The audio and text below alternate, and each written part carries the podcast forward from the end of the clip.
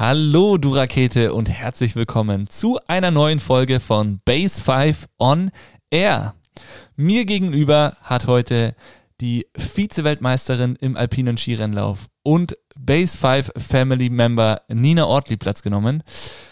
Nina sollte zu diesem Zeitpunkt in der aktuellen Saison eigentlich auf keinen Fall mir gegenüber sitzen, um über ihre aktuelle Situation zu reden. Aber sie hat sich leider am ersten Rennwochenende sehr, sehr schwer verletzt und die Saison war trotz einem richtig guten Gefühl viel zu früh beendet. In dieser Folge sprechen wir natürlich über ihre Verletzung, wie es dazu kommen konnte, wie der Tag für sie lief und auch wie die Gedanken direkt nach dem, wie sie sagt, Bombenschlag waren. Wir reden darüber, warum und wie sie sich wieder zurückkämpfen möchte warum es nach so vielen schweren Verletzungen überhaupt wieder zurückgehen soll. Und wir reden natürlich auch über die aktuelle Situation, wo sich sehr, sehr viele erfahrene Profis im Skiweltcup bei den Herren und bei den Damen sehr, sehr schwer verletzen. Und es gibt, finde ich, einige spannende Insights, die du dir auf jeden Fall anhören solltest. Ich wünsche dir ganz, ganz viel Spaß beim Zuhören. Ich freue mich wie immer über dein Feedback, über deine Shares in deinen Social Media Kanälen und natürlich über deine Abonnierungen und deine Bewertungen. Viel Spaß beim Zuhören. Nina, schön, oder schade, dass du hier bist. Ich freue mich natürlich, dass du dir hier die Zeit nimmst und wir hier am Mikrofon äh, uns gegenüber sitzen und äh, quatschen jetzt einfach mal ein bisschen und spannende Fragen und spannende Antworten vor allem von dir zu hören bekommen. Natürlich hätte ich dieses Gespräch viel, viel lieber äh, zu einem späteren Zeitpunkt geführt. Du ähm, wärst jetzt wahrscheinlich auch ganz äh, viel lieber ganz woanders und wahrscheinlich bekommst du genau das auch immer wieder in irgendwelchen Interviews und Gesprächen zu hören. Ich drück's dir heute hier auch nochmal rein, tut mir leid, aber Mega schön, dass du dir die Zeit nimmst und äh, ja, jetzt auch wieder regelmäßig hier bei uns in der Base bist. Und äh, bevor wir jetzt reinstarten, möchte ich natürlich von dir wissen, wie voll ist deine Energierakete jetzt gerade in diesem Moment? Ja, hallo. Wie du gesagt hast, natürlich gern woanders, bin ich nicht, aber mittlerweile habe ich das schon akzeptiert, sage ich. Und für mich ist jetzt die Rückkehr in die Base 5 schon die Nächste Stufe, ich weiß, ich habe die erste Phase schon überstanden und darum freue ich mich eigentlich, dass ich da sein darf. Und die Energie Energierakete, würde ich sagen, ist heute bei einer 7. Habe schon eine Einheit am Ergometer hinter mir und die Wassertherapie, was irgendwo der größte Motivator ist, weil man sich einfach dort schmerzfrei bewegen kann. Sehr gut, sehr gut. Also schon eine Runde Planschen gewesen und auf dem Ergometer und es wartet, glaube ich, auch am Nachmittag noch ein bisschen was auf dich. Also eigentlich ein richtiger Tagesgast hier momentan. Ähm, ja, die Gründe dafür für alle, die dich nicht kennen, werden wir natürlich später noch rauskriegen, beziehungsweise kann man sich jetzt wahrscheinlich auch schon denken. Der alpine Ski-Weltcup ist voll im Gange eigentlich, nach anfänglichem holprigen Start, vor allem natürlich bei den Männern, bei den Frauen im Speed vor allem auch, aber da ging es ein bisschen zügiger los. Das Ganze findet leider seit Anfang der Saison ohne dich statt. Ähm, was sind trotzdem momentan äh, wo er eigentlich Skifahren jetzt so die Energiespender werden, aktuell deine Energiespender im aktuellen Reha-Alltag? Ja, zum einen hat man so vor die Augen, wo man wieder hin möchte, aber man sieht da, wo man eigentlich wäre. Drum für mich so der Skisport aktuell ein bisschen mit gemischten Gefühlen. Ich lebe auch in einem großen Skigebiet. Ich kriege es da vor die Augen täglich präsentiert, was ich einfach nicht machen kann. Und das ist natürlich meine Leidenschaft, aber auch gleichzeitig mein Beruf. Und da wird man schon wirklich total aus der Bahn geworfen und es verändert sich für einen Spitzensportler in dem Moment einfach alles. Krass. Und gibt es äh, trotzdem irgendwie, also sagst du selber, trotzdem ist so dieses, das Skifahren sehen und mitbekommen auch ein Energiespender, also Räuber und Spender zugleich? Ja, genau. Es ist sicher genau das der Motivator, warum ich jeden Tag mir wirklich in der Reha alles rausholen möchte, dass ich so schnell wie möglich wirklich mit 100 Prozent und fit wieder am Start stehen kann. Das heißt, für alle ZuhörerInnen da draußen, die ja vielleicht auch schon unseren Podiumstalk entweder live oder, oder nachgehört haben, ähm, haben es auch da schon mitbekommen, beziehungsweise alle, die dich kennen, deine Fans wissen das, äh, du bist wirklich gebeutelt von Verletzungen. Das heißt, diese, äh, diesen Ablauf hast du leider schon sehr, sehr oft durchspielen müssen und trotzdem sagst du, die Leidenschaft ist es und bleibt es und ist auch nach wie vor wieder der größte, größte Treiber, wieder zurückzukommen, oder? Genau so ist es. Ich glaube, solange man das Gefühl hat, man möchte da wieder hin, dann ist es auch richtig, es wieder zum Tun, wieder zum Probieren. Aber wenn man natürlich damit wieder eine Verletzung riskiert. Spannend, spannend, wirklich. Also auch so nach so vielen Verletzungen, das immer wieder so quasi sich vorzunehmen. Wir kommen natürlich später noch dazu, was so auch die Ziele sind, wie auch der Ablauf war. Ähm, jetzt sind die Rennen natürlich in vollem Gange. Verfolgst du die? Also du hast zum einen natürlich die Skifahrer, die wahrscheinlich dir ständig über die Terrasse quasi drüber fahren in, in Lech am Malberg. Und äh, zugleich sind natürlich die Rennen voll im Gange. Verfolgst du das oder sagst du, boah, du willst eigentlich gar nicht so richtig mitbekommen? Doch, wenn ich es zeitlich hinbekomme, schaue mir die meisten Rennen an, weil es mir einfach interessiert. Und gleichzeitig habe ich in vergangenen Reas immer wieder gesehen, dass man auch als Zuschauer viel lernen kann. Und man hat es auch bei Rennen gesehen, dass gerade im Abfahrtssport oft auch die Linie eine Sicherheitsfrage ist. Und man kann dadurch einfach sich für die Zukunft irgendwo schützen, wenn man Dinge versteht. Wenn man aktiv bei den Rennen dabei ist, da hat man nicht die Zeit, sich jeden Läufer anzuschauen. Man muss sich da auf sich konzentrieren und wenn man eben in der Zuschauerrolle ist, kann man da von anderen Blickwinkeln profitieren und das versuche ich, dass ich mir da einen kleinen Vorteil erarbeiten kann. Ah, cool. Das heißt, du analysierst wirklich auch die Läufe. Du schaust nicht nur wie ein, wie ein Fan jetzt von außen das Ganze, sondern du analysierst wirklich die Art und Weise der Linienwahl der Technik auch? Ja, ich denke, Technik ist sehr viel, was man in der Kindheit beeinflussen kann, aber irgendwann hat man dann die Technik oder den Fahrstil, das ist dann sehr schwierig noch zu beeinflussen. Man kann dann Nuancen verändern, man sieht dann vielleicht auch manche Muster, welche Technik wann oder wo funktioniert, aber ich glaube, sehr viel funktioniert über die Linie, was natürlich aber teilweise auch nur in Kombination mit der gewissen Technik funktionieren kann, was man, glaube ich, heuer vor allem bei den Herren gesehen hat, mit am Marco Odermatt und am Sarasö, die dann doch vom Riesendorlauf kommen und dadurch auch eine andere Linie wählen können. Ja, ganz spannendes Thema auch. Man gerade aktuell natürlich extrem viel diskutiert. Du selber Leidtragende, viele, viele Verletzungen, sehr, sehr viele prominente Ausfälle mit dir. Jetzt kürzlich wieder Michaela Schifrin, Alex natürlich. Für uns unser aktuell prominentestes Beispiel auch. Ähm, ihr seid hier mittlerweile eine richtige äh, alpine Skirennläufer äh. Irgendwie jeden Tag werden es gefühlt mehr, was natürlich erstmal schade ist. Schön, euch trotzdem hier alle zu haben. Es macht natürlich sehr, sehr viel Spaß, mit euch zu arbeiten. Aber ähm, wir würden euch natürlich auch äh, lieber vom Fernseher oder auch live vor Ort verfolgen. Ähm, wie siehst du das Ganze? Wer, wahrscheinlich wirst du gerade jetzt du extrem viel gefragt. Hey, wie siehst du das? Muss man was verändern und so weiter und so fort? Wie nimmst du die Verletzungen wahr? Gerade gestern kam wieder reingeflattert Sophia Gotcha, auch schwere Verletzungen, nicht die erste, wie wir gerade schon äh, kurz im Vorgespräch hatten, sondern auch schon wirklich von Verletzungen gebeutelt, viele große, aber auch kleine Verletzungen, so wie du auch. Ähm, muss sich was ändern? Man sieht jedes Jahr extrem viele Verletzungen. Heuer ist sicher noch mehr geprägt dass er so viele bekannte Athleten erwischt hat. Und man hat irgendwo das Gefühl, dass Verletzungen gerade im jungen Alter fast dazugehören. Man sagt ja immer, ein junger Sportler, der zahlt ein bisschen Lehrgeld, weil er Dinge verstehen muss. Und eben gerade im Speed-Bereich eben auch, wie ich vorhin angesprochen habe, eine Linie. Eine Linie ist oft eine Sicherheitsfrage, wie kann ich über einen Sprung fahren, wie kann ich über Welle gehen. Aber dass es eben so viele erfolgreiche, erfahrene Läufer heuer erwischt hat, finde ich eigentlich schon schockierend. Und es ist wirklich fast der Großteil der Spitzenathleten aktuell außer Gefecht. Das ist eben Sophia Gottscher, Michaela Schiffrin, Corinne Sutter, Joanna Hehlen, Petra Flova, Wendy Holdener. bei den Herren haben wir dann eben in Kilde, einer der fittesten Athleten im ganzen Starterfeld und dann auch noch Marco Schwarz in Topform gewesen und was mich dann auch doch nochmal wirklich schockiert hat, Alexei Böntero. Für mich technisch der beste Skifahrer oder der edelste Skifahrer, den es gibt. Und dann ist irgendwo schon die Frage, warum so viele, dass wir im Europacup oder junge Athleten mit Verletzungen konfrontiert werden, ist irgendwo normal. Aber eben, wenn man dann sieht, die besten Athleten können die Aufgabe nicht bewältigen und bei uns fehlt einfach der Puffer, wir haben keinen Spielraum. Und wenn man dann mit so vielen Verletzungen und wirklich schweren Verletzungen dafür bezahlt, ja, stellt viele Fragen. Ich glaube, die FIS stellt sich auch die Fragen, der Veranstalter. Cortina war, glaube ich, jetzt kein Zufall, dass es so viele waren.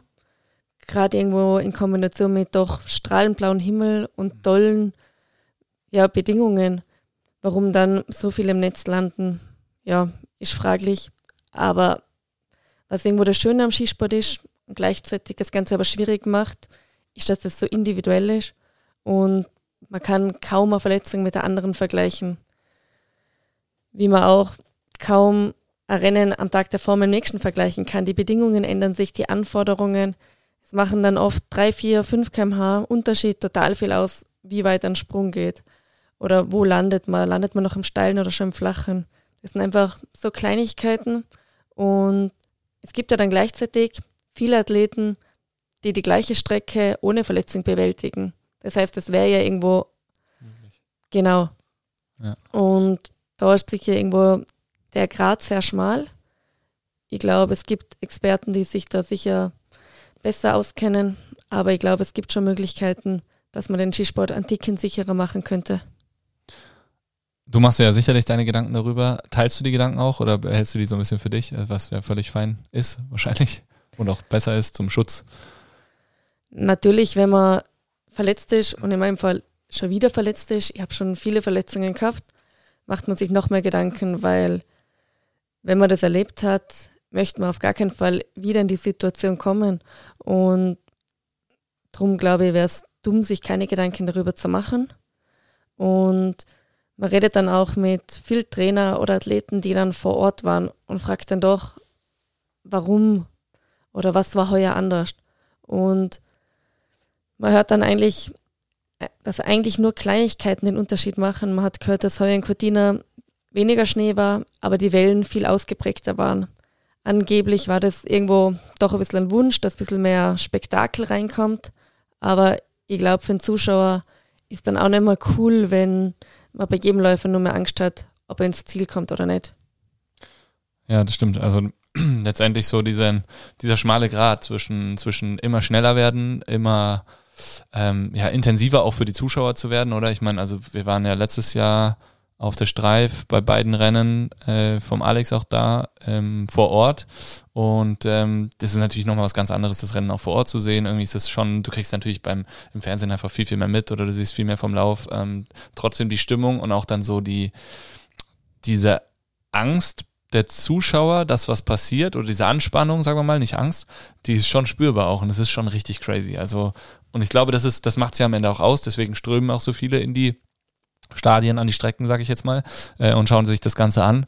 Aber ähm, ja, muss es, muss es krasser werden. Ich glaube aber auch nicht, dass es aktiver krasser gemacht wird, oder? Oder würdest du schon sagen? Mm, unterschiedlich. Man hat, glaube ich, Strecken versucht zu entschärfen. Da denke ich gerade an Kitzbühel mit dem Zielsprung. Ja. Da hat man in der Vergangenheit oft schwere Verletzungen gesehen. Da hat man sicher das Ganze versucht zu entschärfen. Aber es gibt auch andere Strecken, wo man einfach mehr Spannung reinbringen will. Mhm. Und das macht man vor allem einfach durch Wellen aufschieben. Und bei der Welle macht es dann einfach einen Unterschied vor der Geschwindigkeit. Und da ist dann schon die Frage, sieht der Zuschauer, ob man 5 km schneller oder langsamer ist. Ja. Und 5 km langsamer oder schneller könnte man mit dickeren Rennanzügen sicher leicht beeinflussen. Manche Nationen hätten dadurch vielleicht oder würden dann einen Technologievorsprung hergeben. Aber ich denke, im Sinne der Sicherheit wäre das sicher ein Punkt, den man überlegen kann. Ja, ja. Wir haben natürlich den Faktor Umwelt ganz, ganz klar. Wir haben Sicht, wir haben Schneebedingungen, wir haben äh, Temperatur vom Schnee, wir haben Temperatur von der Luft. Äh, das sind alles so Faktoren. Wir haben aber vor allem natürlich auch den engen Rennkalender, ähm, auf den jetzt so ein bisschen auch geschimpft wird. Auf der anderen Seite ist es so, es fallen viele Rennen aus. Ähm, alle wünschen sich irgendwie eine, eine, faire, eine faire Verteilung der Punkte oder Möglichkeit, um Punkte zu erfahren, um letztendlich auch beim ganz großen Spiel um die große Kugel mitfahren zu können. Ähm, das macht es natürlich nicht einfacher. Fällt ein Rennen aus, müssen die Rennen entweder ausfallen, dann haben wir wieder das Problem, dass es irgendwie unfair wird, ähm, oder wir müssen sie irgendwo dranhängen, oder? Und dementsprechend wird der Rennkalender viel, viel enger. Jetzt ist am Anfang vor allem bei den Männern jetzt sehr viel ausgefallen. Ähm, ist es aber unabhängig von der Anzahl an Trainings- und Renntagen auch zu viel? Gibt es irgendwie, ist es zu viel, sind es zu viele Side-Programme? Also ich meine, mittlerweile ist ja die Startnummernvergabe schon irgendwie ein Riesending, äh, wo die Athleten hin müssen, was natürlich auch wichtig ist für den Sport, um auch nahe zu sein an den Fans. Aber es ist auch wieder ein, zwei, drei Stunden wahrscheinlich, weiß ich jetzt nicht, die man vielleicht auch entspannt in eine Stunde ungefähr, wo man im Bett liegen könnte und äh, noch ein bisschen chillen oder sich nochmal den, den Lauf anschauen könnte. Wie siehst du das? Ähm, ganz schwieriges Thema. Wie es jetzt gerade bei den Damen war in Cortina, da war davor über eine Woche kein Rennen auf der Speedseite und hat trotzdem extrem viele erwischt. Da war dann in meinen Augen der Rennkalender nicht schuld. War nur ein Training, das zweite Training ist schon ausgefallen, von dem her hatten alle Athleten am Pausetag. Andererseits hätte vielleicht das zweite Training die Athleten geholfen, eine bessere Linie zu finden. Aber wenn man dann wieder fünf Tage am Stück fährt und dann was passiert, also es wird irgendwie immer geschumpfen und es ist schwierig, jemand richtig zu machen. Gleich wie man es jetzt bei den Herren gesehen hat. Zuerst war dann der Wunsch, nie wieder drei Speedrennen an einem Ort. Jetzt fällt der Wochenende aus. Dann bittet jeder darum, bitte können wir eins nachholen. Ja. Also es ist schwierig, aber natürlich, wenn jetzt ein ganzes Rennwochenende aufgrund von Schneemangel ausfällt, kann man sich vielleicht doch von der FIS irgendwo wünschen, dass man einen Plan B hätte. Wenn man schon sieht, zwei Wochen davor, der Schnee schaut knapp aus, kann man sich um Alternativen vielleicht kümmern. Ja. Vielleicht ist der Zeitrahmen zu kurz, aber es gibt dann doch Orte, die vielleicht irgendwann in den Weltcup-Kalender reinkommen möchten Ja. und solche Chancen nützen müssten. Ja. Aber da kommen wir auch wieder zu dem Punkt, dass einfach mit permanenten Speed-Trainingsstrecken sehr schwierig ist. Und man kann dann von niemand erwarten, dass jemand quasi in der Rückhand noch eine Strecke hätte. Ja. Aber vielleicht kann man da in Zukunft so den Kalender irgendwo besser sichern, wenn man einfach sieht, okay, das Wetter oder die Schneebedingungen reichen nicht, dass man Rennen durchführen kann, um das dann nicht zu verlieren, sondern an andere Orte zu verlegen. Trainingsmöglichkeiten ist natürlich ein Riesenfaktor, oder? Ich war jetzt am Wochenende wieder mit meinem, mit Noah, mit meinem kleinen äh, Skifahren in, äh, auf der Berger Alm und da ist auch Slalom gesteckt und so weiter und so fort. Und da habe ich mir auch natürlich damit darüber meine Gedanken gemacht, wo geht jemand jetzt wie du zum Beispiel, wo geht ihr trainieren? Also Abfahrt wirklich trainieren ist ja in Europa brutal schwer, oder? Also, Sehr schwierig, genau. Ähm, großes Thema, wo sich die Verbände schon lang Gedanken machen.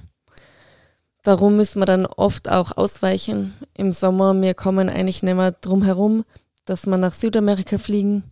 Dort gibt es tolle Möglichkeiten, um Abfahrt zu trainieren. Da ist dann eigentlich aber auch der ganze Weltcup vor Ort, weil wir auf unsere Gletscher nicht die nötigen Bedingungen haben. Mhm. Hin und wieder hat man sie in Zermatt. Da haben aber die Schweizer das Vorrecht und es ist extrem schwierig für andere Nationen da gute Bedingungen zu bekommen. Und dann im Herbst ist für uns wirklich auch unumgänglich, dass man dann nach Nordamerika geht. Und da gibt's wirklich eine permanente Speedstrecke. Das ist aber auch wirklich ein wirtschaftliches Businessmodell. Da gibt's vier Einheiten pro Tag. Jeder hat zweieinhalb Stunden die Piste Ach was. und mit je ungefähr 20 Athleten gefüllt.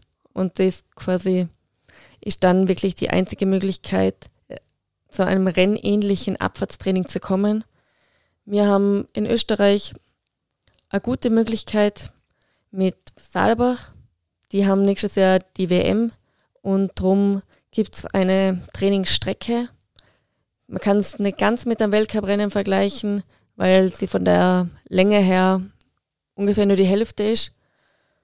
Liegt etwas niedriger, dadurch war es oder ist es dann oft mit den Bedingungen schwierig. Aber prinzipiell haben wir mit Saalbach da schon einen Partner, der sehr bemüht ist. Aber wir würden uns alle mehr Möglichkeiten wünschen. Ja.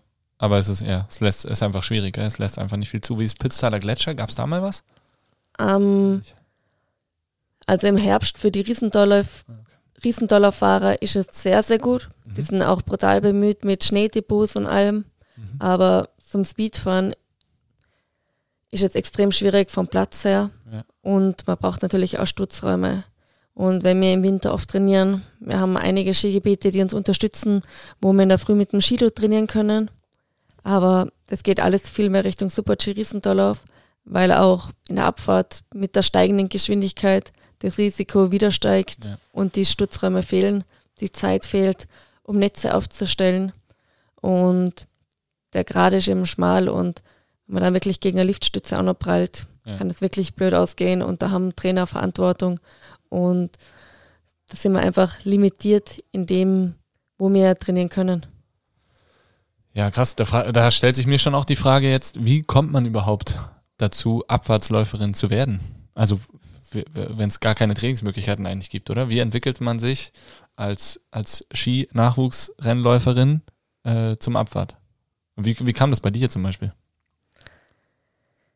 Ja, in der Kindheit fährt man doch viel mehr Riesendorlauf, Slalom. Irgendwann kommt dann so ein bisschen der Super-G und ich kann mich noch genau erinnern, wo ich das erste Mal eine Abfahrt gefahren bin. Bis dahin habe ich natürlich auch noch nie Abfahrt trainiert. Vielleicht gibt, oder aus dem Grund gibt es ja dann auch ein verpflichtendes Training. Ja, ja, und da ist mir wirklich gefühlt das Herz aufgegangen. Ich habe gewusst, genau das möchte ich machen. Und ich habe mich immer wieder mal gefragt, während Verletzungen, warum möchte ich es eigentlich wieder tun? Und wie du immer auch gesagt hast, man kann es ohne den Rennlauf gar nicht tun. Ja, also ja. ich fahre gern Ski, ich kann in meiner Freizeit auch Ski fahren. Aber wirklich eine ganze Piste für sich zu haben, so schnell wie möglich zu fahren mit Sprüngen und allem, genau das geht eigentlich nur, wenn man den Abfahrtsport betreibt und das ist das Einzigartige und Schöne, auch wenn das Risiko daneben hoch ist. Aber man hat dann, glaube ich, schon früh erkannt, bin zwar lange auch gut Slalom gefahren, auch noch ein bisschen Europa Cup, aber irgendwann sind vier Disziplinen zu viel geworden mhm. und meine Trainer und ich selber haben dann schon gesehen, im Speed-Bereich ist das Potenzial am größten. Wir sind sehr lange auf dem Riesendorlauf draufgeblieben, aber irgendwann haben wir uns dann entschieden, dass man sich auf den Speed fokussiert. Krass. Cool, das heißt so dieser, dieser Wille, schnell zu fahren und eine Piste für sich selbst zu haben, ist das, was dich da auch mit, ein Mitantreiber, äh, um, um immer weiterzumachen. Sehr, sehr spannend. Cool. Ähm, wir haben ja kurz bei Instagram mal geschrieben, auch ähm, über das Thema so Vorbilder, weil ich saß mit meiner Tochter irgendwie sonntags äh, vom, vom Laptop, wir haben Skifahren geschaut, wo, ich weiß gar nicht mehr welches Wochenende, das war auf jeden Fall auch zwei, drei Verletzungen äh, und wo immer wieder Pausen waren und eine Heli unterwegs und so weiter und so fort. Und ich meine, die Kleine wird jetzt ähm, sechs, die nimmt natürlich auch schon viel wahr was da passiert und fragt. Und dann hat sie auch gesagt, habe ich gefragt, warum schaust du denn überhaupt Skifahren? Ja, weil ich das, weil ich Skifahren mag. Und ähm, dann habe ich mir auch selber so die Frage gestellt, ja, aber wie, was, also wir hatten das schon oft hier auch in dem Podcast, oder? Wie so diese Begeisterung an, an Sportarten durch Events dafür sorgt, dass man letztendlich ein Hobby wie Skifahren findet, was vielleicht einen dazu so weit bringt, dass man sagt, ich will einfach Profi werden. Und ähm, Inwiefern haben diese ganzen Verletzungen aber vielleicht auch einen negativen Impact, dass man sagt, boah, auf keinen Fall will ich Skifahren oder auf keinen Fall will ich Abfahrtsläuferin werden oder was auch immer. Ähm, auch das sind, glaube ich, Dinge, die man sich, die man sich überlegen muss. Ich meine, es ist eh schon so, dass wenig gezeigt wird. Man sieht so, die krassen Einschläge werden ja eigentlich nur live und dann, dann wird es ja kaum noch irgendwie ähm, im Nachhinein nochmal wieder gezeigt, was ja eh schon mal gut ist, glaube ich. Ähm, auch wenn man selber merkt, boah, ich würde das gerne nochmal sehen, was war denn da los und so weiter und so fort. Also da, da äh, ertappe ich mich schon selber auch immer wieder dabei. Ähm, aber glaubst du, dass das einen, einen, negativen Impact auch hat? Oder wie war das auch für dich so als äh, junge Skirennläuferin oder Nachwuchsrennläuferin? Ja, ich glaube, du hast es sehr gut beschrieben. Irgendwo ist es sehr cool, wenn Kinder durch Wettkämpfe oder durch Veranstaltungen auch da Zuneigung und Begeisterung für den Sport finden. Und glaube, genau darum ist auch wichtig, wie wir zuerst geredet haben, dass es auch Side-Events gibt wie Startnummern, Auslosung. Ja. Dass einfach deren ja, Vorbilder greifbar sind und greifbar bleiben. Und ich habe eigentlich, ich bin in der Kindheit schon sehr gut ähm, Ski gefahren, aber dann mit elf habe ich entschieden, ich gehe in die Skihauptschule nach Schrunz und eigentlich mit dem Zeitpunkt habe ich gewusst, ich möchte es wirklich professionell machen also ziemlich früh und ich habe immer Rennen auch im Fernseher verfolgt und mit der großen Begeisterung, ich war oder bin immer noch ein riesiger Body Miller-Fan yeah. und habe das früher oft gar nicht so erkannt, aber was ich vor allem immer an ihm bewundert habe, war auch die Bereitschaft zum Risiko. Man hat immer das Gefühl gehabt, es ist alles möglich. Und das ist, glaube ich, was mich fasziniert hat, dass man gesehen hat, er hat immer alles versucht und das hat so viele, glaube ich, an ihm begeistert. Auch irgendwo kombiniert mit seiner Lockerheit. Aber es ist eben schwierig. Ich habe selber dann, glaube ich, die ganzen Verletzungen oft gar nicht so wahrgenommen, was zu dieser Zeit auch passiert sind. Natürlich hat man extrem schwere Unfälle im Kopf. Die Rennläufer, die es dann immer zurückgeschafft haben, wie ein Daniel Albrecht in Kitzbühel. Das sind dann schon Beispiele, wo einem zum Denken geben. Aber ich glaube, als Zuschauer versteht man gar nicht, was bedeutet die Verletzung für den Athleten. Was gehört dazu, jemals wieder auf das Niveau zurückzukommen oder im besten Fall eine Stufe höher. Und ich glaube, das ist auch gut, dass viele sich das nicht vorstellen können. Wir Spitzensportler können uns selber oft nicht vorstellen. Man weiß gar nicht, was erwartet einen während der Reha, wie lange sind die Monate, wie viele Zweifel kommen auf. Und ich glaube, dass der Zuschauer noch viel weniger Ahnung hat, hilft dann den Kindern trotzdem das tun zu wollen. Mhm. Und man muss schon sagen, in den meisten Fällen werden die Verletzungen wieder. Also der Großteil der verletzten Athleten schafft es wieder, dorthin zu kommen, wo man war. Und das darf man auch nicht vergessen. Aber wenn die Verletzung in dem Moment extrem schlimm ist, die Möglichkeit haben, es wieder zu tun, ist viel wert. Mhm. Ja, cool. Und wie du sagst, auch diesen, diesen Weg zurück oder die, die Hürden des Wegs zurück, die kriegt man ja eigentlich gar nicht mit. Ich meine, wir kriegen das jetzt natürlich hier schon extrem mit, beziehungsweise alle, die mit, mit euch arbeiten, kriegen das mit, euer Umfeld kriegt das mit. Ähm, aber so richtig, wie es in euch drin aussieht, wisst natürlich auch ihr selber nur am besten, ähm, je nachdem, wie intensiv oder wie sehr offen man auch dann da mit seinen Gefühlen auch umgeht. Ähm, ich fand, das war jetzt auch also für uns natürlich auch spannend zu sehen, wie, wie schaffen es so Leute wie du mit diesen Verletzungen umzugehen, hier zu sein und so weiter und so fort. Also auch da diese Gespräche und diese Offenheit auch zu haben und äh, zu, zu bekommen und die Antworten zu bekommen, die helfen uns natürlich extrem viel weiter und, und auch wahnsinnig spannend, ähm, weil es natürlich schon herbe Einschläge sind und wie du sagst, aber dieser, dieses Ziel zurückzukommen einfach einen da schon krass pusht und es ist auch möglich. Also es ist ja sehr, sehr viel möglich, auch wenn man von außen oder vielleicht auch manche sagen, boah, das wird nichts mehr. Ähm, spannend. Dann kommen wir eh mal zum Tag der Verletzung oder zu der Zeit um, rund um die Verletzung. Es war eigentlich erster, erster Wettkampftag äh, für, für euch, für die Speed-Damen. Ähm, ja, schilder uns doch mal diesen, den Zeitraum oder den Tag. Es war nur ein Training, glaube ich, gell? Zwei auch? Okay. Ja, wir waren in St. Moritz wirklich eine Strecke, die ich total gern mag. Tolle Bedingungen. Wir waren kurz davor noch in Amerika beim Training, haben da anspruchsvolle Bedingungen gehabt und ich habe selten das Gefühl gehabt, ich war so gut vorbereitet wie heuer. Körperlich und dann auch auf Schnee. Die Vorbereitung hat im Sommer schon super funktioniert.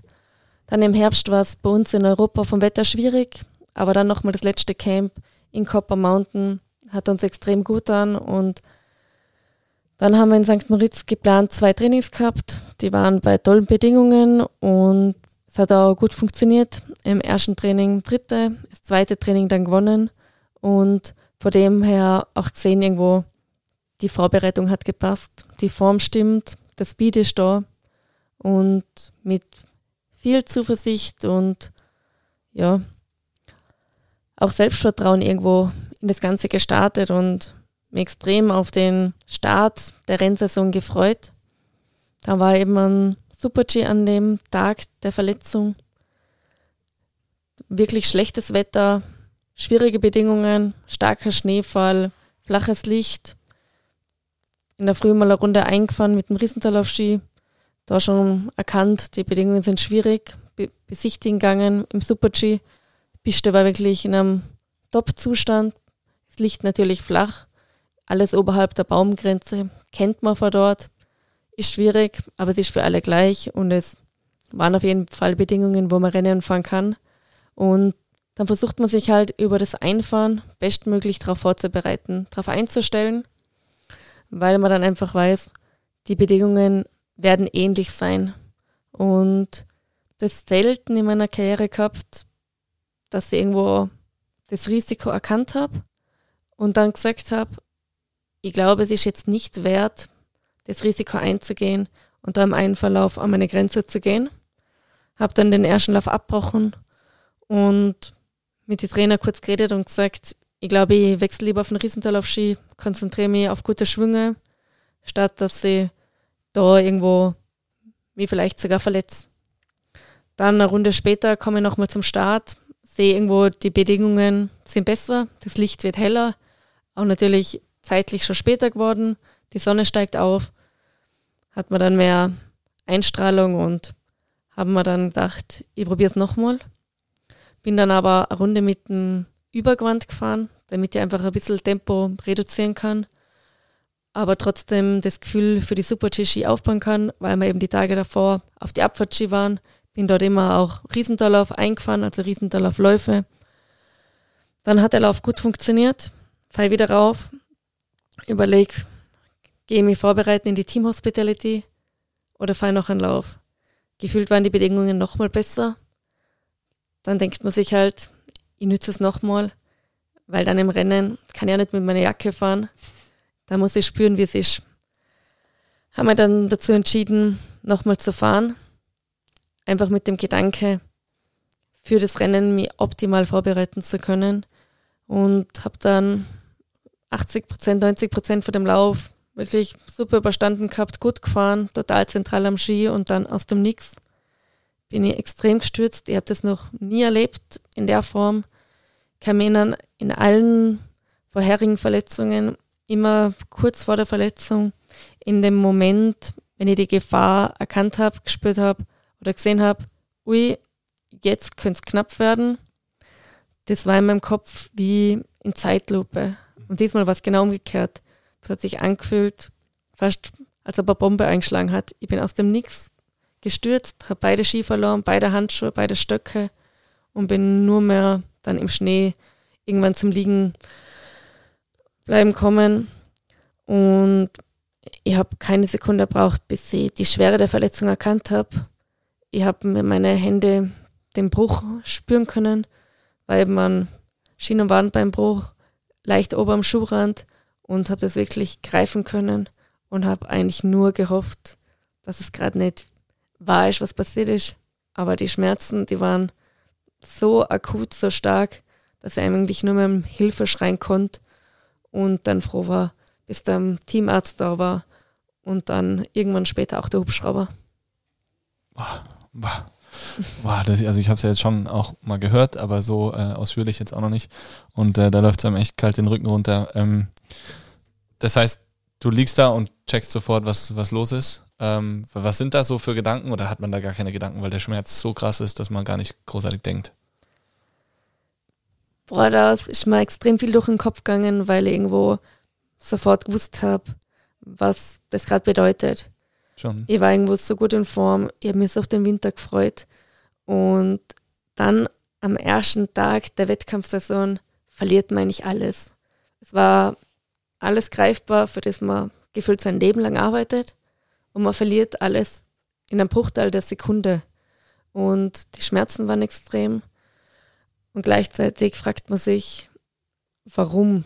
Und ich habe dann zu meinem Trainer gesagt, warum muss man immer über seinen Schatten springen? Mhm. Und haben wir da irgendwo dann auch Vorwürfe gemacht? Warum bin ich das Risiko eingegangen? Aber ich muss auch sagen, ich war nicht die Einzige, die bei den Bedingungen gefahren ist. Ich war eigentlich eher eine der wenigen, die im Vorfeld gesagt hat, boah, ich finde die Bedingungen nicht gut. Okay. Also es ist im Vergleich zum Rennen dann kaum Farbe drinnen, viel schlechter gerutscht. Es wäre vielleicht einfach nicht nötig gewesen, das Risiko einzugehen, aber wahrscheinlich 95 Prozent der anderen Athleten haben es auch gemacht. Also ich habe mich von dem her nicht am speziellen Risiko ausgesetzt. Es ist dann einfach unglücklich gelaufen und ich habe dann auch mit Trainer im Nachhinein gesprochen und der andere hat mir dann eben gesagt, wenn ich nicht über meinen Schatten springen könnte, glaubt er, wäre ich nicht da, wo ich bin. Weil man muss irgendwo Risiko, und es gibt immer Restrisiko, einfach in Kauf nehmen.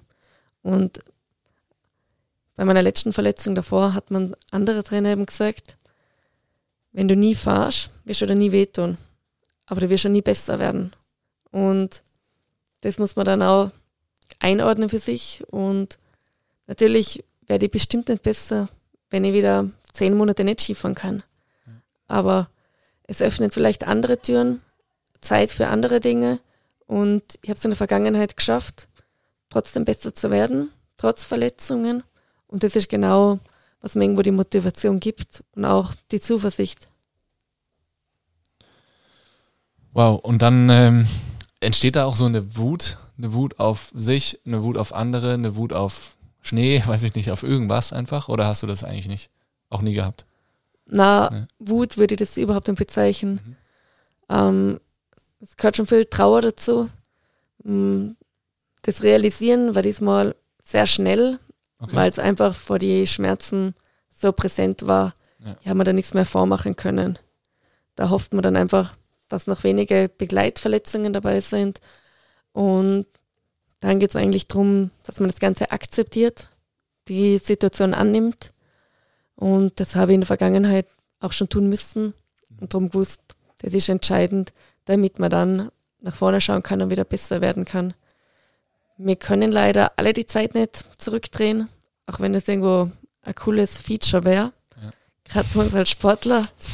Das wäre eine ja. coole Erfindung, aber so funktioniert es auf der Welt nicht. Und da habe ich einfach gelernt, umso schneller ich mich der Lage annehme, umso leichter wird es mir fallen, die nächsten Schritte zu erreichen. Und wie schnell war für dich klar, wie es weitergehen wird? Ähm, natürlich muss man dann zuerst schon mal die Schwere der Verletzung feststellen und dann entscheiden, wie kann man das operativ versorgen. Ja. Versucht dann irgendwo sich einen Zeithorizont zum Setzen.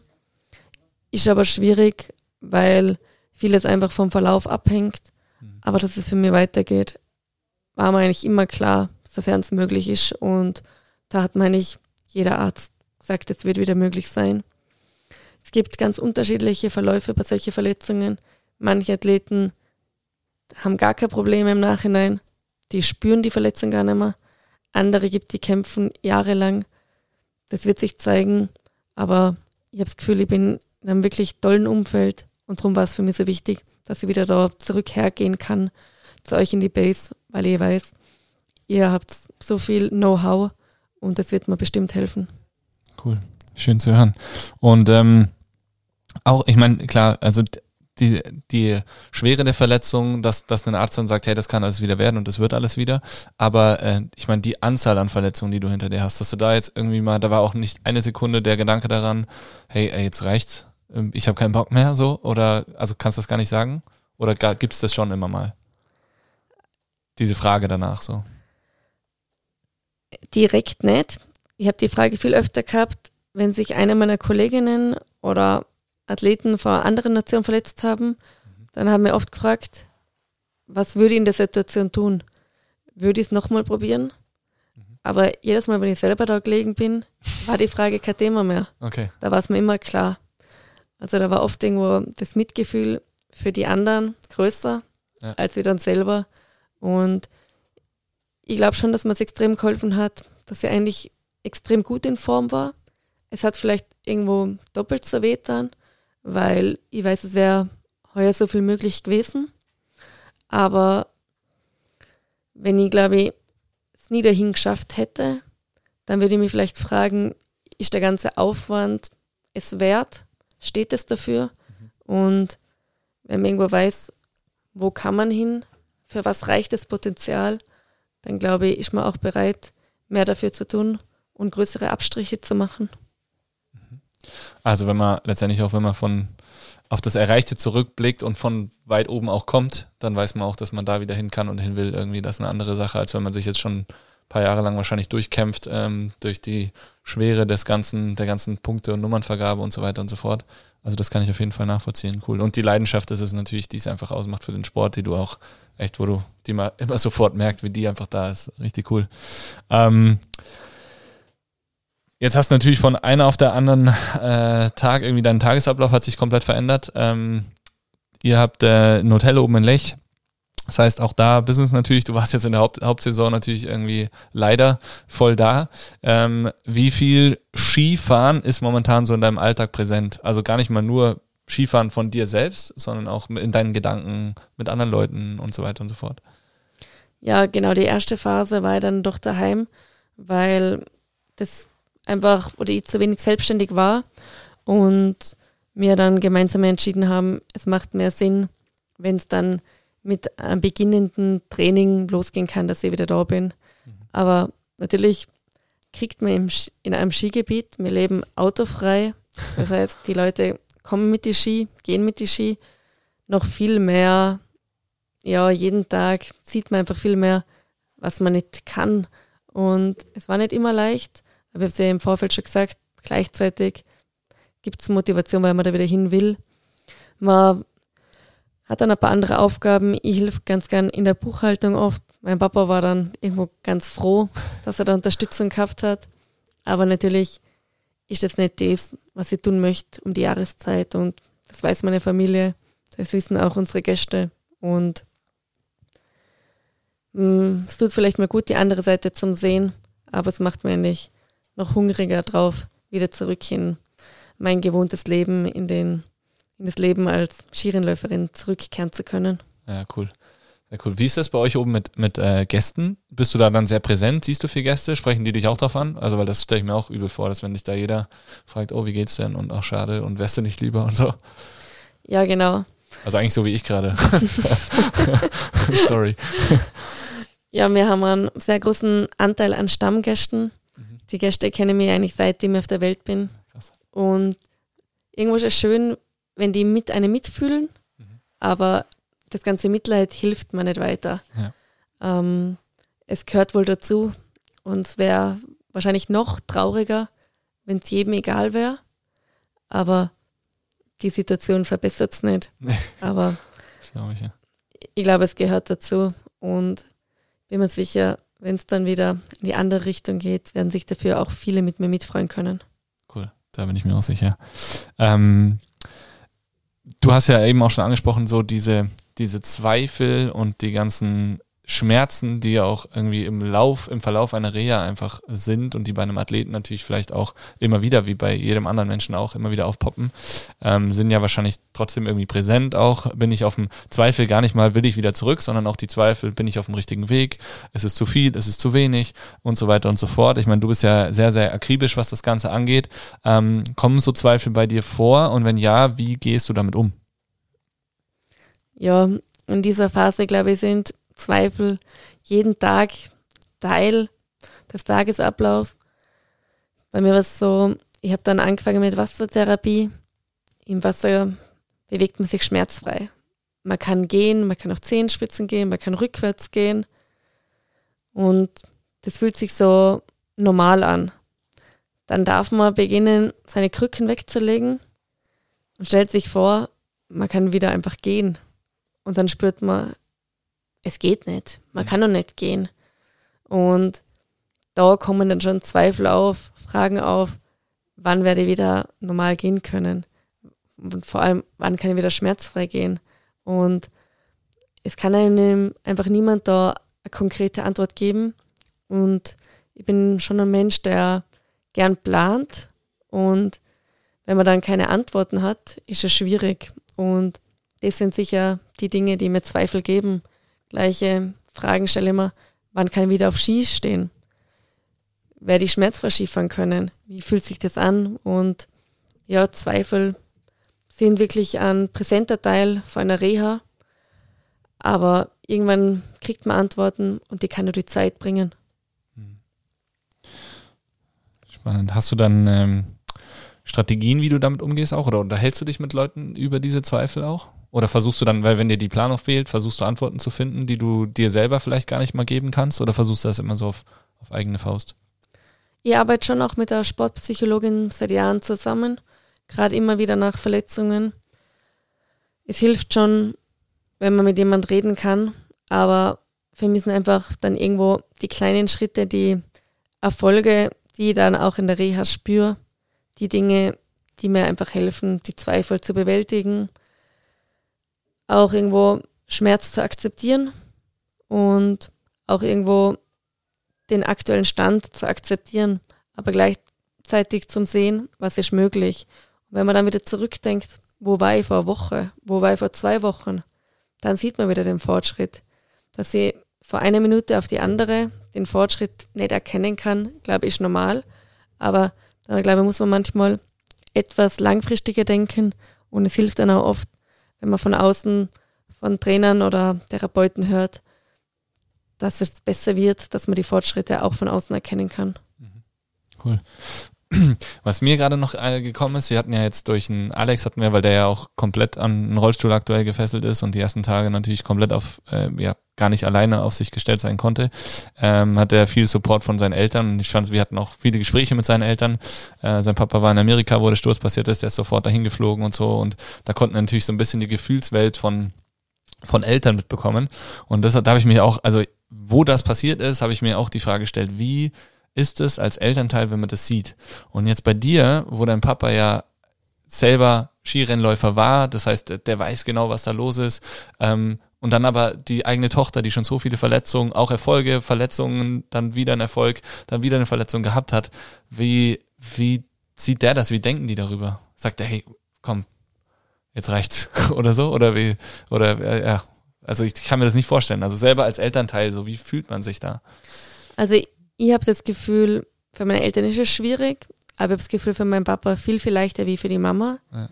Mein Papa, dadurch, dass er auch Verletzungen erlebt hat, dass er irgendwo das Business kennt. Mhm. Irgendwo, es ist leider ja fast normal, verletzt zu sein in dem Skirennsport ja. während der Karriere und ihm hilft natürlich auch, dass er immer wieder gesehen hat, dass er den Weg zurück geschafft hat. Mhm. Aber er wird schon längst auch verstehen, wenn ich sage, ich mag nicht mehr oder ich möchte mir das nicht mehr antun. Und bei meiner Mama ist es aber ganz anders. Die hat schon vor Jahren mal gesagt, warum und die leidet viel mehr. Der fällt es total schwer, überhaupt Rennen anzuschauen. Echt? Ja. Und ich kann mir das schon vorstellen, dass es für sie schwierig ist, aber sie hat es dann auch wieder akzeptiert dass ich es tun möchte. Und ich glaube, es ist immer schwierig, wenn man seine Kinder oder Leute, die einem nahe, nahe steht, leiden sieht. Ja. Aber ich habe viel gehabt, ich weiß das. Und ich möchte jetzt auch nicht kleinreden, aber ich habe auch das Glück gehabt, dass ich Verletzungen habe, die man immer richten hat können. Mhm. Und das, glaube ich, darf man nicht vergessen. Es gibt Verletzungen, die werden nie wieder. Es gibt Leute, die hocken für Leben im Rollstuhl oder so. Und das darf man nicht vergessen und darum muss man dann schon auch dankbar sein, wenn man eine Verletzung gesund wieder beenden kann. Ja, das stimmt. Das stimmt natürlich. Ja, Wahnsinn. Äh, super spannende Eindrücke und Einblicke auf jeden Fall. Ähm, was sind deine nächsten Steps? Wie schaut's aus bei dir? Ähm, sag uns, wie, ja, wie steht's um die weiteren Schritte? Das aktuelle Ziel ist, ein gesundes Gangbild wieder zu erlernen, dass einfach mal abrollt, dass man kein Humpeln mehr erkennen kann. Und das ist aktuell an der obersten Prioritätenliste, weil nur dann macht ein vernünftiges, funktionelles Krafttraining auch wieder Sinn. Natürlich dafür und kann ich derweil was für den Oberkörper machen, Rumpfkrafttraining. Man versucht auch schon Muskelteile vom Unterkörper zu trainieren. Aber wer nicht normal gehen kann, glaube ich, hat auch nicht direkt was unter der Handelstange zu suchen, weil ich habe schon viele Verletzungen an anderen Körperstellen gehabt und ich glaube, es ist auch wichtig, dass man nicht ein komplettes ja, Disbalance reinbringt und dadurch wieder andere Gelenke schädigt und langfristig, glaube ich, muss man sich die Zeit nehmen und für mich ist das, es ist für jeden wichtig, gehen zu können. Und darum steht das ganz oben auf der Liste. Cool. Was ist das große Ziel? Kommunizierst du das? Oder? Natürlich hat man seine Ziele und ich glaube, nur mit Zielen kann man auch die schwierige Phase überstehen. Mhm. Dass man weiß, wohin möchte man wieder zurück. Ja. Und wir haben nächstes Jahr die Heim-WM in Saalbach und ich habe letztes Jahr erleben dürfen, wo ich bei der WM die Silbermedaille gewinnen habe können, was es für ein schönes Gefühl war. Und in dem Moment habe ich echt das Gefühl gehabt, das war so viel Belohnung und auch Entschädigung für alles, was ich davor durchgemacht habe. Und es haben wenige Athleten die Chance, daheim WM zu fahren. Und das ist ganz ein großes Ziel von mir, dort erfolgreich sein zu können, auch in der Lage sein zu können, einfach um eine Medaille kämpfen zu können kommen immer äußere Einflüsse bei uns im Sport dazu. Man hat nicht alles in der Hand, aber ich werde alles dafür tun, dass ich in der Position bringe und langfristig meiner Karriere, seitdem ich Kind bin, träume ich vom Olympiagold. Wahnsinn. Ja, schön. Also die Ziele definitiv wieder voll auf, auf Angriff äh, eingeplant. Ähm, natürlich der Weg dahin, da braucht es viele kleine Schritte, das ist ganz klar. Und die verfolgst du äh, auch mit einer, ja, ich habe schon gesagt, großen, äh, wie sagt man, Akribität? Nee, keine Ahnung. Akribisch, sehr akribisch. und äh, das ist schön, dem Ganzen zuzusehen. Und wir freuen uns natürlich, dass wir dich da auf diesem Weg auch begleiten dürfen. Ähm, wie oft denkst du so an so ein Ziel? Wie jetzt Olympiagold? Gibt so, also keine Ahnung, gehst du abends ins Bett und sagst dir, ich werde Olympiasiegerin, ich werde Olympiasiegerin, oder stehst du morgens auf oder ähm, formulierst du das manchmal irgendwie aus, malst du es, schreibst du es, gibt es sowas oder ist es so, wie gehst du damit um? Ähm, ich habe das schon oft ausgesprochen, weil es wirklich seit meiner Kindheit irgendwo ein Traum ist und ich glaube, wenn man Träume und Ziele hat, die man erreichen möchte, muss man auch dazu stehen und man muss auch daran glauben. Und als erstes muss man selber daran glauben und wenn man sich davor versteckt und sich dafür schämt, glaube ich, wird es auch schwierig, die zu erreichen. Und natürlich sind das hochgesetzte Ziele, aber dennoch empfinde ich sie als möglich. Und ich glaube, das ist sehr wichtig, dass man Ziele, die vielleicht etwas höher liegen, als man gerade in der Lage ist, aber dennoch irgendwo im Bereich des Möglichen sind. Und ich glaube, Ziele sind das, was Menschen antreibt jeden Fall.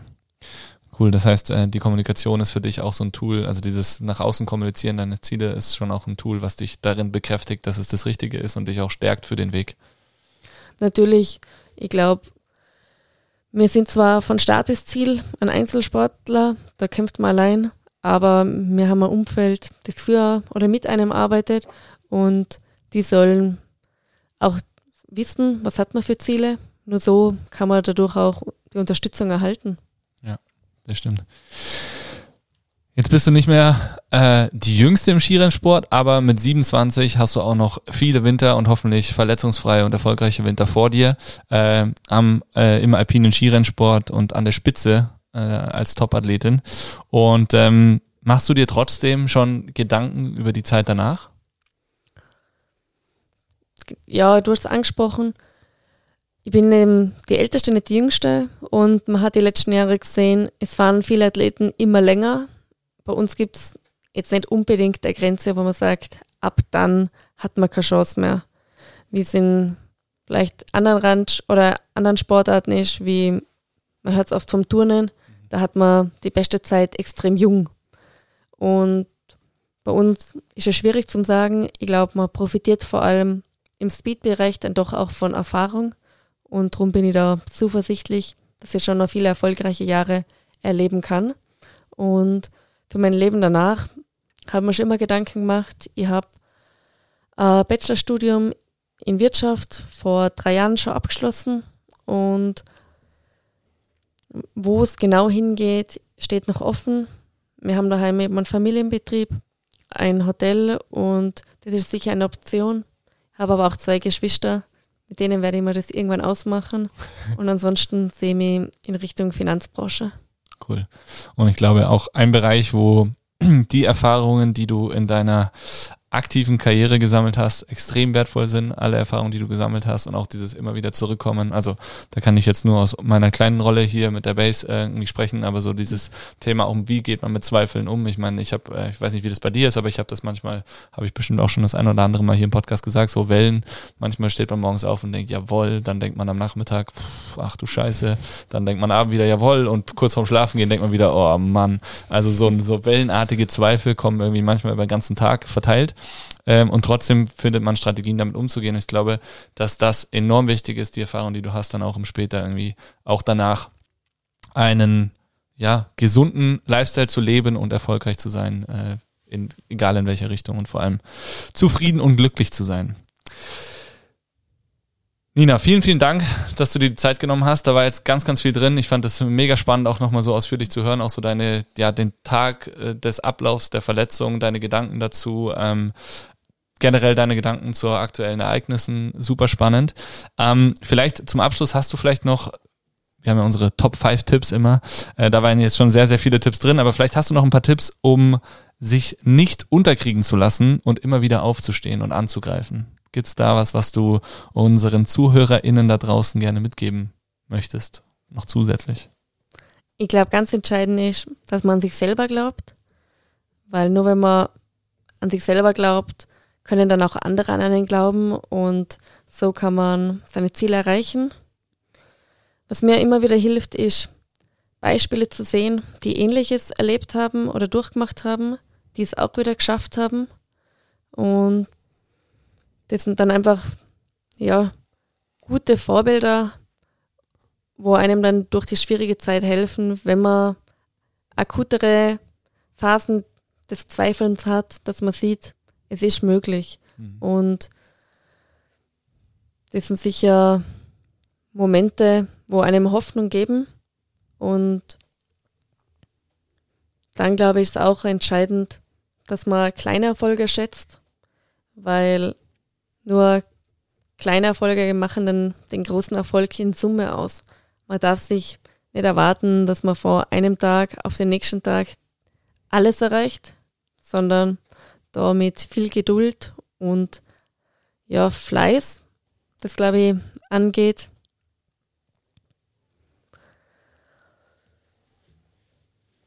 Ja, ich glaube, das war ja. ja, jetzt schon eh mega. mega Fünf ist gar nicht so leicht, aber. Ja. Aber da war schon in Summe, in Summe waren es sehr, sehr viele sauwertvolle Tipps äh, und fünf ist immer Ach, viel und äh, die bleiben vielleicht auch gar nicht immer so im Kopf. Dementsprechend äh, super, super wertvoll. Vielen, vielen Dank. Ähm, eine Sache ist mir jetzt gerade noch eingefallen, weil du das Thema Beispiele beziehungsweise Vorbilder nochmal angesprochen hast. Hast du Bodie Miller kennengelernt? Konntest du dich mal länger mit ihm unterhalten oder wie ist es so? Wie nah bist du dem Vorbild gekommen? Länger leider nie. Okay. Ähm, ich habe ihn schon öfter getroffen und habe einfach immer bewundert als Sportler. Aber was jetzt eben gerade Verletzungen angeht, ist im Damenbereich die Linse One auch ein Riesenvorbild. Ja. Natürlich auf der Speed-Seite die Speed Queen, was es gibt. Und die Verletzungen, was er auch immer wieder erlebt hat, sind schon auch bemerkenswert, dass sie es immer wieder zurückgeschafft hat. Und die hat da wirklich alles dafür getan und alles dafür in Kauf genommen, bis dann leider der Körper irgendwann nicht mehr mitgespielt hat. Aber irgendwo sehe da oft viele Parallelen, weil sie immer wieder zurückgeworfen ist und das hat mir extrem geholfen zu sehen, dass okay. sie nach egal welcher Verletzung den Weg an die Spitze zurückgefunden hat. Cool. Sehr cool. Nina, wir beenden das Ganze mit unserem Base 5 Brüll, den hast du jetzt ja wahrscheinlich auch schon oft unten äh, mitbekommen und mitgehört. Die Fäuste gehen in die Mitte, egal wo ihr da draußen jetzt gerade seid. Macht mit, aber nehmt die Hände nicht vom Lenkrad. Mitbrüllen dürft ihr. Wir zwei brüllen Bass und wir zwei brüllen auch Five. Okay? Drei, zwei, eins. Bass Five!